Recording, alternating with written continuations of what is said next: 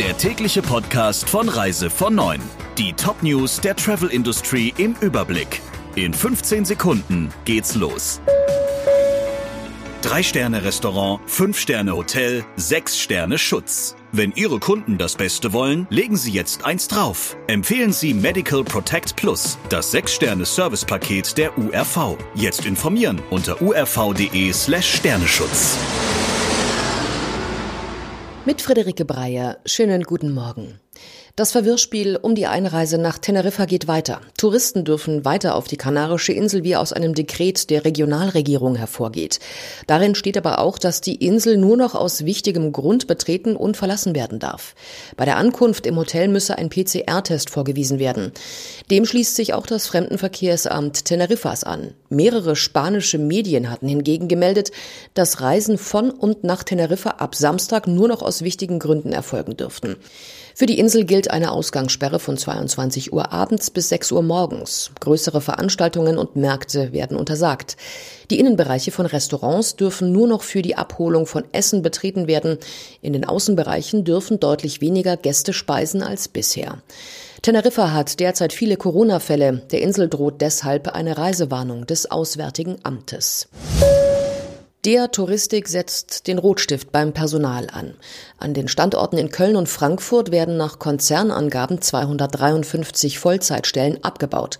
Auch die Zahl der Führungspositionen werde um 14 verringert, teilte der Touristik mit. Ziel bei den Stellenstreichungen sind freiwillige Unternehmensaustritte mit Abfindungen, hieß es weiter.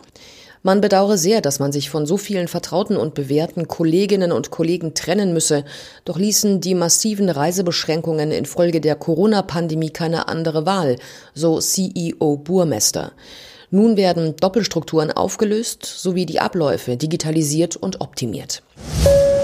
Diejenigen, die in deutsche Corona-Hotspots reisen, sollten sich nach der Rückkehr in Quarantäne begeben. Das fordert Mecklenburg-Vorpommerns Ministerpräsidentin Schwesig. Es könne nicht sein, dass Bürger in Hotspots reisen und zurückkämen, als sei nichts gewesen, sagte Schwesig nach einer Kabinettssitzung. Es solle nicht das Reisen an sich verboten werden. Wir prüfen, bei welchen Reisen, wenn man zurückkommt, man selber in Quarantäne muss, so die Ministerin. Ausgenommen seien Besuche bei der Kernfamilie. Details dazu sollen noch heute geklärt werden. Rückkehrer aus ausländischen Risikogebieten wie etwa Polen müssen bereits in Quarantäne. Die Bundesbürger sind der Corona-Impfung gegenüber skeptisch. Das ergab eine Umfrage des Meinungsforschungsinstituts YouGov im Auftrag der Ergo Reiseversicherung. Wenn an ihrem Wunschreiseziel eine Impfpflicht herrschte, würde sich ein Viertel der Befragten lieber für ein anderes Ziel ohne vorgeschriebene Impfung entscheiden. Nur 12 Prozent der Befragten könnte eine Impfpflicht im gewünschten Reiseland dazu veranlassen, sich doch impfen zu lassen. Für das kommende Jahr haben 22 Prozent ohnehin keine Reisepläne geschmiedet. 13 Prozent wollen ihren Urlaub in Deutschland verbringen. Laut Umfrage ist auch die Bundesrepublik insgesamt bei der Frage nach der Corona-Impfung geteilter Meinung. 36 Prozent wollen sich demnach auf jeden Fall schützen lassen, sobald ein Impfstoff erhältlich ist. Ein Viertel der Umfrageteilnehmer schließt es generell aus, sich gegen das Coronavirus impfen zu lassen. Befragt wurden im Dezember mehr als 2000 Menschen. Feste Plätze im Bus, Abstand halten im Museum, Reisen mit Studiosus haben sich stark verändert. Kunden haben vor allem Angst vor einer Ansteckung am Reiseziel. Das sagt Vertriebschef Wiegand im Gespräch mit Reise vor Neun. Im Sommer und Herbst habe Studiosus aber erfolgreich bewiesen, dass Reisen in Corona-Zeiten möglich seien.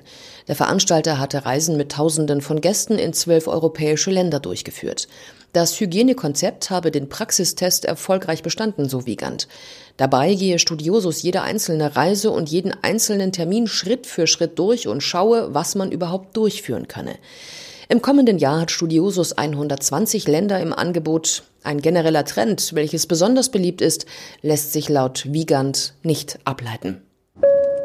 Der Reise von Neuen Podcast in Kooperation mit Radio Tourism.